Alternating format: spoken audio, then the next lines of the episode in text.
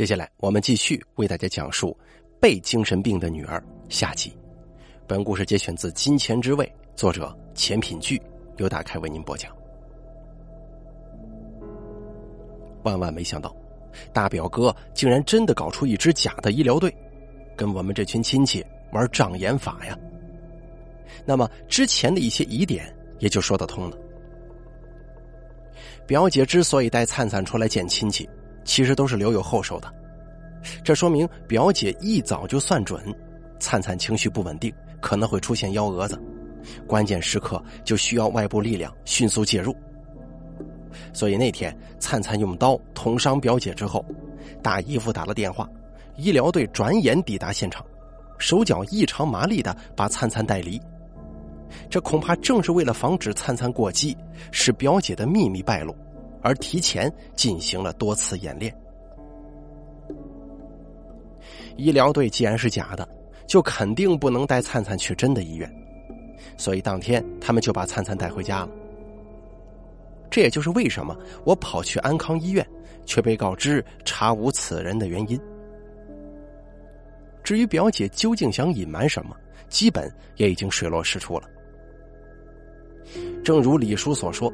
表姐涉嫌诈捐，但她不想被人揭发，因为一旦事实败露，她所谋取的巨额财产很有可能会被强制性要求退还，并且将失去所有人的信任，从此也不能继续以灿灿的名义发起众筹。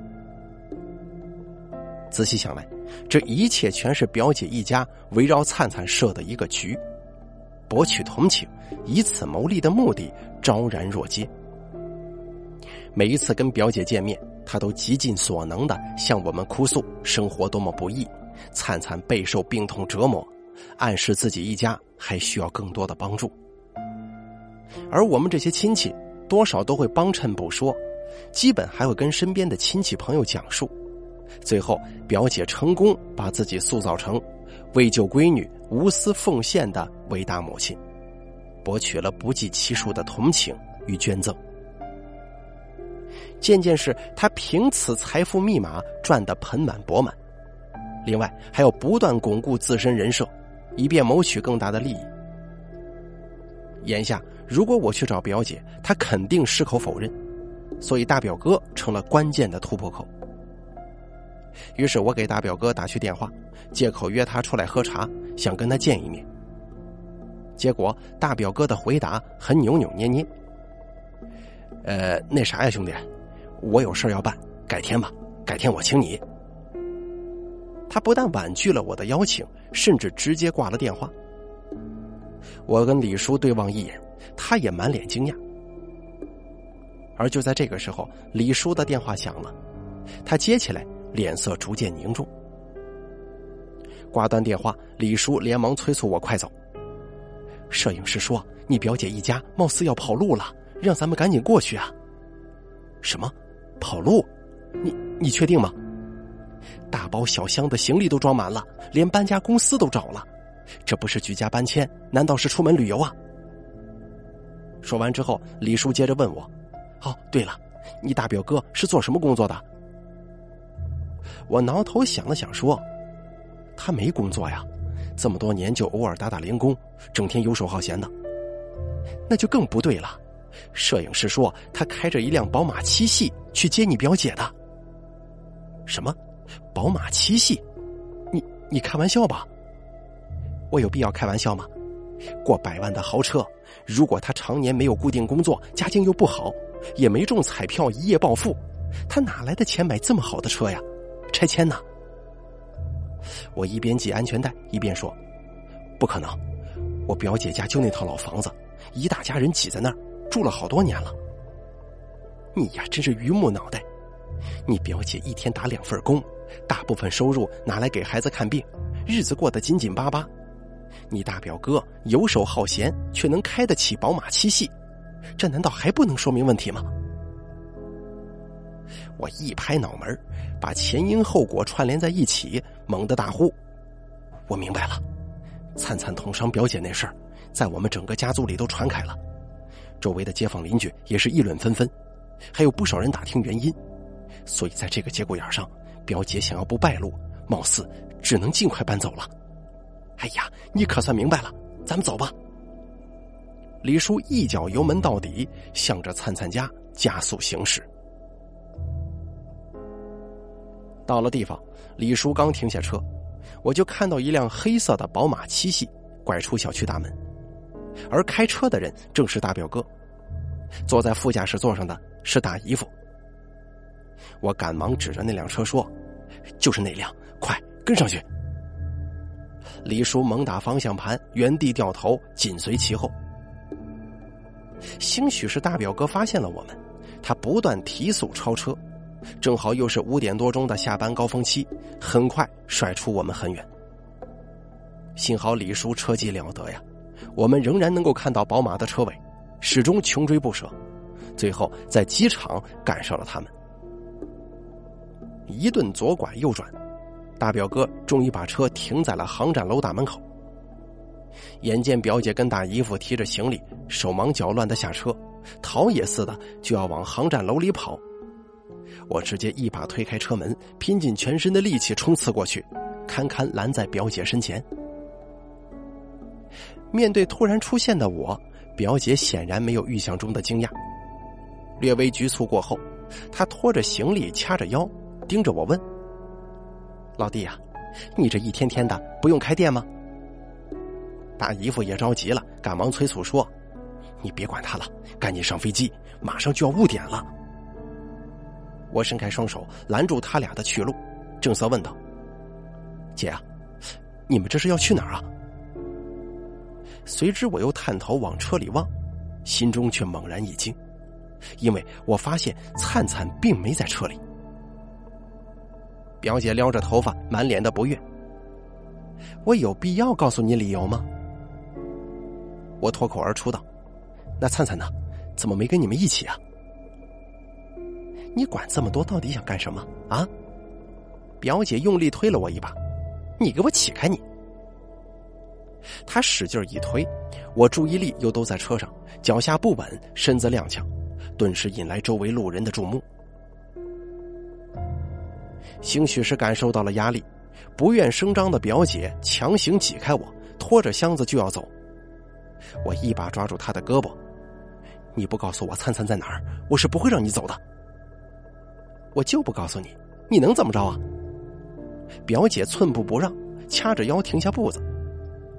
大姨夫走上前，蛮横的推搡着我的肩膀：“大外甥，我警告你，别找不自在。你再胡搅蛮缠，我可就……”不等他说完，我当场打断：“我可知道你们的事儿了，不想我揭发你们，现在就告诉我灿灿在什么地方。”这话一出口，表姐跟大姨夫脸色大变。尤其是大姨夫张大了嘴，满脸不敢置信的看着我。你，都知道什么了？表姐短暂的惊愕过后，略微镇定下来，开始有意套我的话。你不用管，你只要告诉我灿灿在哪里就行。大表姐气得咬了咬牙，指着我身后。他跟他大伯待几天，我跟我爸出去办事儿，过两天就回来。怎么着啊？有问题吗？那为什么你们要搬家呢？表姐愣了愣，随即反应过来：“你跟踪我吗？”哼，若要人不知，除非己莫为。大姨夫急不可耐，终于没有耐心了，他一把拉过表姐的胳膊，转身就往航站楼里走。我虽然抓着表姐，但附近的保安显然也注意到动向了，纷纷向我跟表姐走来。我见状不妙。手下意识的脱力，眼瞅着大表姐就要走进航站楼，突然，李叔在身后大叫一声：“老钱，你看呐！”我转头看去，只见表哥开着的宝马七系还没走，但李叔指着后备箱的盖子，一脸惊慌。起初我并未领会他的意思，然而顺着李叔手指的方向。这一看，我立马惊觉到哪里不对劲了，因为那后备箱的盖子不停的在动，像是里头装了一个大活人。说时迟，那时快，李叔一嗓子吼出去，表哥立马发动汽车，作势要跑。我打量着颤动的后备箱，可谓心急如焚，赶忙朝宝马七系追了过去。身旁的表姐跟大姨夫也不走了，看样子他们想拦，可是碍于周边耳目众多，一时之间不知该如何是好，只得踌躇在原地。所幸前方有车排队送人，宝马七系虽然性能强劲，却无法前进，只得在原地掉头。李叔急中生智，声嘶力竭的大喊：“人贩子抢了我们的孩子，他要跑了！求求大家把他拦住啊！”这真可谓是惊天地泣鬼神的呼救啊，吸引了在场所有行人的注意。保安听到求救声也追了过来，其中一人眉头紧皱。怎么回事？李叔分分钟奥斯卡影后上身，哭诉道：“我们的孩子被那个人贩子抓走了，就被他藏在后备箱里呢。”说完就去追，一边跑一边嚎啕大哭：“求求你们了，帮我追上他呀！”这一哭不要紧，附近的行人一听说有人抢孩子，立马从四面八方围了上来，堵住了汽车的去路。果然还是群众的力量最伟大呀！眨眼间，宝马七系的四周站满了路见不平的乘客，堵得水泄不通。表哥不断轰鸣着发动机，试图威吓拥堵人群，可没有人为他让路，大家全都义愤填膺的要他下车。而李叔则在车后持续的贡献哭声，简直泪如雨下，真真切切的演成了孩子他妈。很快，表哥彻底没了法子，他熄了火，坐在车里不下来。双方就这么僵持着，直到对讲机喊话的声音响起。我抬头看去，只见一对身着制服的民警出现，他们快步跑来，满怀关切的问：“这位女同志啊，怎么回事？”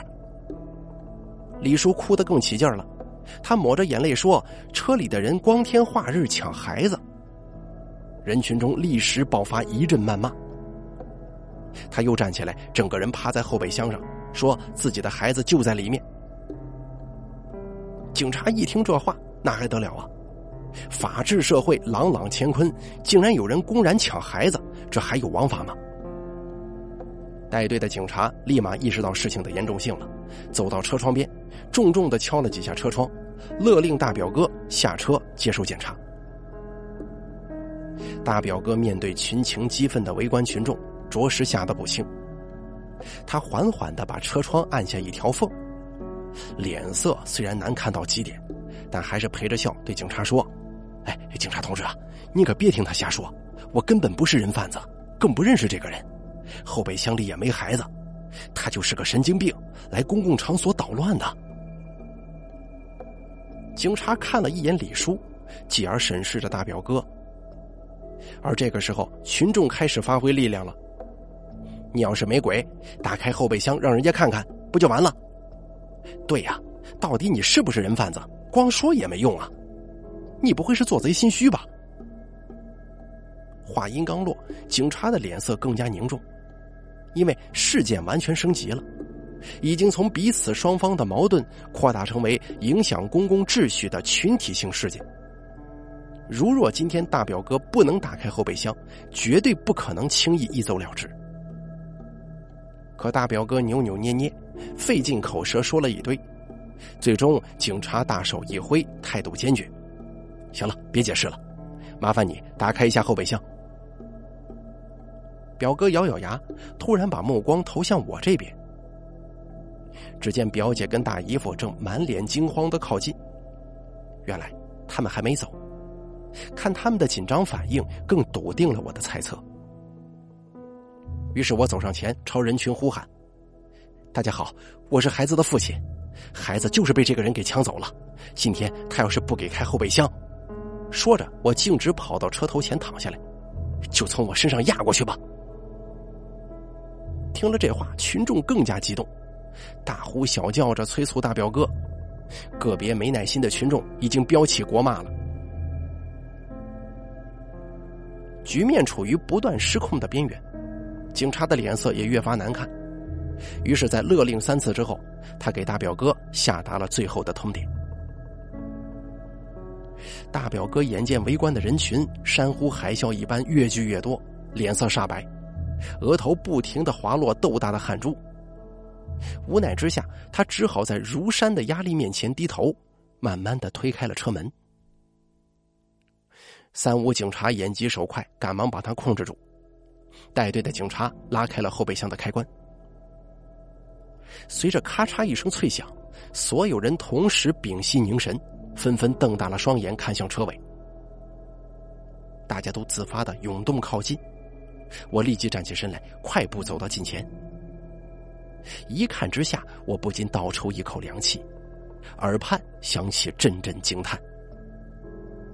只见头上光秃秃的灿灿，嘴上被缠着厚实的胶布，四肢也被扎线捆的是结结实实，整个人蜷缩在后备箱里，像是一只受惊的小绵羊，无助又可怜。他瞪大出满血丝的双眼，在看见我的那一刹那，泪流满面了。铁证如山，大表哥插翅难飞。警察见状，纷纷脸色大变，果断把大表哥摁在地上，手铐伺候，疼的大表哥龇牙咧嘴。可是我还是低估了表姐的应变能力。就在所有人震惊的同时，表姐突然尖叫一声，扔掉身上的背包，风也似的跑了过来，一把搂住了后备箱里蜷缩着的灿灿，痛哭流涕。我苦命的孩子呀，妈找你找的好苦啊！他鼻涕一把泪一把，直哭的我和李叔一脸懵逼。围观群众见状也愣了，完全搞不懂这个状况。前脚刚蹦出来个亲妈，说孩子被人贩子抢了，后脚又跑出来一个，也说是亲妈，抱着孩子哭得惊天动地。警察皱着眉头向我投来疑惑的眼神。不等我开口，表姐从口袋里掏出一张身份证，朝在场的围观人群疾呼：“我是张文婷，孩子叫王灿灿，我们俩是合法的母子关系，这是我的身份证。”话音刚落，大姨夫不知道从哪儿冒出来了，手里还高举着大红醒目的户口本。我可以证明，户口本在这儿，我是孩子的姥爷，张文婷是孩子的生母。他转过头，指着我和李叔。这俩人是骗子，他们才是人贩子呢！我闻言之后脱口而出：“胡说八道！分明是你们把孩子绑了扔进后备箱里，竟然，竟然乱扣屎盆子！”我又指着大表哥问：“那他呢？他是谁呀？”表姐的回答则是令我啧舌：“我们不认识他，他跟你们是一伙的。”我低头看向大表哥。他咬紧牙关，看看表姐，又看看我，一言不发，显然是配合表姐给所有人灌迷魂汤。带队警察接过大姨夫手中的户口本，又拿过表姐的身份证，掏出身份核录仪进行核录。不到半分钟，他抬头看着我，面色十分凝重。人家确实是亲生母女关系，那你们俩怎么回事啊？此言一出，我立马感到在场所有围观人群的困惑目光，如山的压力瞬间袭来，竟令我一时语塞。我是万万没想到表姐竟然反客为主，但转念一想，我跟李叔刚才的做法的确漏洞很大。表姐的确是灿灿的生母，所以此时就算我跟李叔有一百张嘴。面对表姐手中的真凭实据，我俩是跳进黄河都洗不清啊！可就在这个时候，李叔突然硬气了，让孩子自己说谁是他亲妈。大家伙的目光全部都投向了灿灿。他虽然虚弱，但还算清醒。我见状，赶忙附和道：“对，给孩子松绑，问问他就知道了。”听了这话。表姐脸上的慌张一闪即逝，她强装镇定，朝众人解释：“孩子受到惊吓了，这个时候应该先送他去医院呐。”这是典型的想跑啊，没门我不由分说，一个箭步冲过去，用力推开表姐，直接给灿灿松绑。结果大姨夫趁机偷袭，给了我一个耳刮子。我吃痛向一旁扭头，再回过头来，民警却把我制止了。围观群众高声喊道：“松绑啊！先给孩子松绑再说嘛！”另有外人附和，这气氛比刚才还要高涨啊！民警见民意已被点燃，且松绑确实合情合理，就三下五除二的给灿灿松了绑，赶忙招呼担架，让灿灿平躺着缓解疲惫。我趁机问灿灿：“闺女，你就说面前这个人是不是你亲妈？”灿灿虚弱的抬起头，先是看了我一眼，又直勾勾的盯着表姐。下一刻，他艰难的抬起双手，颤抖着用手语比划一通。可是这一比划却难倒了周围的人。谁会手语啊？我会。一位大哥背着包从人群当中钻了出来，自告奋勇。小姑娘说的什么？麻烦您给翻译翻译。大哥让灿灿重复了一遍，表姐的脸色却随着灿灿的比划越发难看了。大哥点了点头，站起身对大家说：“小姑娘说，这位女士，她指了指表姐，的确是她亲妈。”所有人都惊呆了，他们看我跟李叔的眼神瞬间起了变化。但是，大哥顿了顿，继续说：“他还说。”他亲妈整天虐待他，而这位先生是他的表舅，是比他亲妈还亲的人。他亲妈想把他卖了，今天要不是他表舅，他就要被自己的大舅。大哥指着大表哥说：“也就是这个男人，给拉到山区里，卖给傻子当媳妇儿呢。”话音刚落，我看见每个人的脸上都带着一丝不敢置信，更多的则是茫然。唯独灿灿，他强行抬起头来，看着我不停流泪。我走过去，蹲下身子，轻轻抚摸着他的头，告诉他不要怕。接着，他恢复了些许体力，快速的用手比划着。大哥随着他的手语，神情越发严肃起来。许久，灿灿放下手，大哥直起腰，环视焦急等待答案的所有人，突然面露难色。警察慌忙催促：“这孩子说了什么？您倒是给翻译一下呀！”“呃，等等，我组织一下语言啊。”他深呼吸一口气，提高嗓门说：“我不清楚孩子说的到底是不是真的，但是他莫名其妙的给我讲了一个故事。”我咽了口口水，不知为什么，竟然开始感到紧张。他说：“八岁那年。”他的亲妈把他的头发和牙齿全部拔光，让他假扮成病入膏肓的白血病患者，在社会上博取同情。之后，大哥说着说着，竟然忍不住浑身颤抖。之后，也是他的亲妈强行把他绑在轮椅上，让他假扮下身瘫痪的残障人士，去骗钱呢。还有更绝的，为了防止秘密被败露，他的亲妈，也就是这位张女士。每次出门都会喂他一种药，能够抑制他掌管发音的脑神经，让他暂时性失语，无法跟人交流。而实际上，实际上小丫头说她什么病也没有，她比任何人都要健康。而她母亲百般折磨她的原因，就是想通过营造出她身患多种疾病的惨状，骗好心人的钱。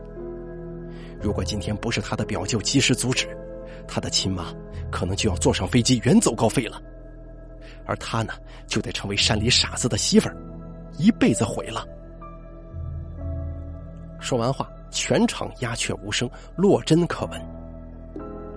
这一刻，没有人说话，安静的甚至能够听到彼此的呼吸。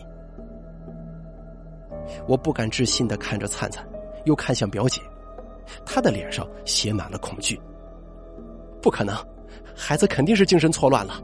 他之前进过精神病院的，不说这个还好，一说我就来气，立马大声质问：“那你们私自组建的一支假的医疗队，把灿灿从公共场合抓走，又怎么说呀？”敢说这句话，我可是有证据的。但我万万没想到，原来表姐竭力想要掩盖的终极秘密，竟然如此简单。灿灿没病啊。原来这么多年，灿灿一直被强迫着装成病人。表姐为了谋取暴利，不惜拔光了灿灿的头发，拔光了他的牙，甚至在被灿灿捅伤以后，表姐担心骗局即将败露，竟然要把灿灿卖给人当媳妇儿，而自己一走了之。究竟是怎样恶毒的母亲，才能干出如此禽兽不如的卑劣行径呢？我感到无比愤怒，想要冲上去狠狠给表姐一个巴掌，可是却被警察给拦住了。带队警官大手一挥：“我不管你们到底有什么纠纷，现在你们全部涉及阻碍公共秩序，请跟我回所里走一趟吧，大家都散了吧。”仍旧沉浸在惊讶中的围观群众，有举着手机录像的，还有拍照的。遇到如此惊奇的事件，人们都在通过社交平台传播，事态似乎愈演愈烈。人群立时哄闹，有人头脑发热，叫嚷着想要冲上来；有人哀叹连连，想不到世间竟有如此歹毒的母亲；更有甚者自发的向前围堵，将我跟表姐等人困在中央。扬言让表姐给个说法，不然就不让走。最终，警察费了很大力气，才把愤怒的人群驱散，带着我跟表姐等人坐上了警车，送往了最近的派出所。我不知道等待着我的将会是什么，但我看着有李叔陪同被送上救护车的灿灿，发自内心的不后悔。表姐在警察的盘问之下，全盘说出了真相。我的猜测没错，他多年来的确利用灿灿敛财数百万。更让我啧舌的是，灿灿所有展现出来的病痛，竟然全是表姐一手伪造，而他们一家俨然是一个利益链条十分完整的犯罪团伙。表姐折磨灿灿，大姨夫负责二十四小时看守，不让灿灿与外界接触。而大表哥则率领假的医疗队，随时听候调遣，防止灿灿在意外情况下败露秘密，在最大可能的情况之下把灿灿带离。通过警方，我还了解到，表姐在市区共有五套房产，每一套都是精装修，比她软禁灿灿的老房子要豪华十倍不止。而日常的表姐从来没有打过一天的工，她每天沉迷于麻将。身上穿着各种名牌奢侈品，只不过见我们这些亲戚的时候，他才刻意装扮成穷困的模样，目的自然是维持艰难的形象，博取别人同情。至于那满满一包的黄金，实则是爱慕虚荣的表姐挪用募捐而来的善款私自购买。而灿灿那次持刀捅伤他的意外之后，表姐意识到，再这样下去早晚会暴露。所以才萌生了尽快出手黄金变现，再把灿灿卖给山村傻子当媳妇儿，最终带着表哥和大姨夫远走高飞。只不过他千算万算，唯独把我给遗漏了。用他的原话来说，就是：“你是整个计划里最大的漏洞。其实一开始你说要去看望灿灿，我就该找人提防你的，但我当时觉得。”你可能单纯是关心他，没想到你们爷俩感情还挺深的。说这话的时候，我跟表姐隔着玻璃，她坐在看守所里，已经穿上了橙黄色的囚服，整个人异常憔悴。我问道：“那你就一点点愧疚都没有过吗？对灿灿做出的这些伤害？”结果表姐的回答令我无比胆寒。愧疚。她要不是我闺女，我恨不得一把掐死她。都是因为她才克死了你姐夫。如果生个儿子，我们一家人早就不用受累了。我惊呆了，看着面目狰狞的表姐，脑海中一片空白。原来表姐竟然重男轻女到如此迷信的地步了，已经完全超乎了我的想象。我愤愤不平的反问：“那大表哥呢？”他整天游手好闲的，也是因为灿灿吗？当然了，如果不是因为灿灿是扫把星，把一家人的好运气都扫走了，我哥才不至于跟着倒霉呀。没想到啊，表姐你还真的是……我想了半天，实在没想到合适的形容词，最后只能无奈苦笑。你还有什么想说的吗？表姐站起身来，俯视着我。我握着拳头，迎着他的目光，笑着说：“我这个做弟弟的，头一回想祝福你。祝福我？祝我什么？”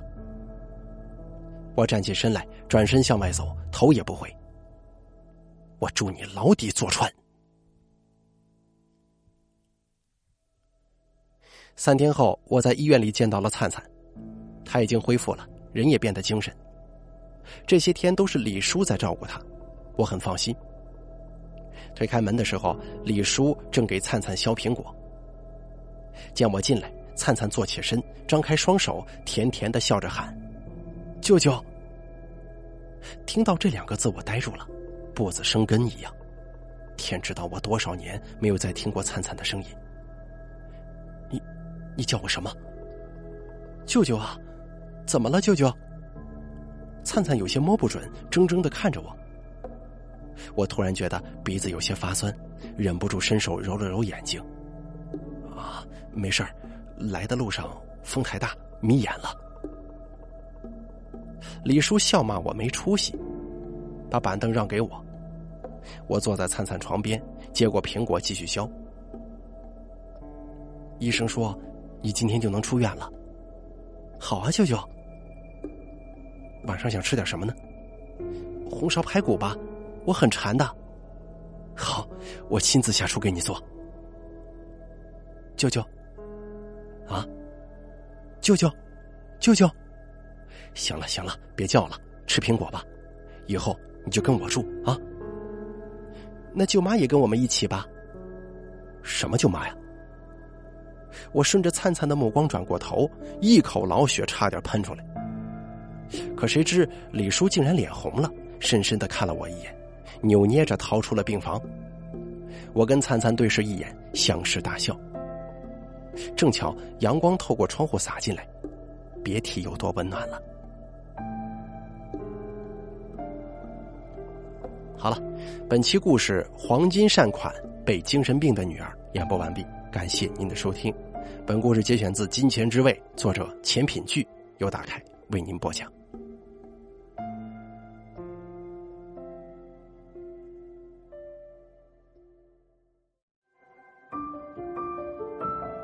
本期故事演播完毕，想要了解大凯更多的精彩内容，敬请关注微信公众账号“大凯说”。感谢您的收听。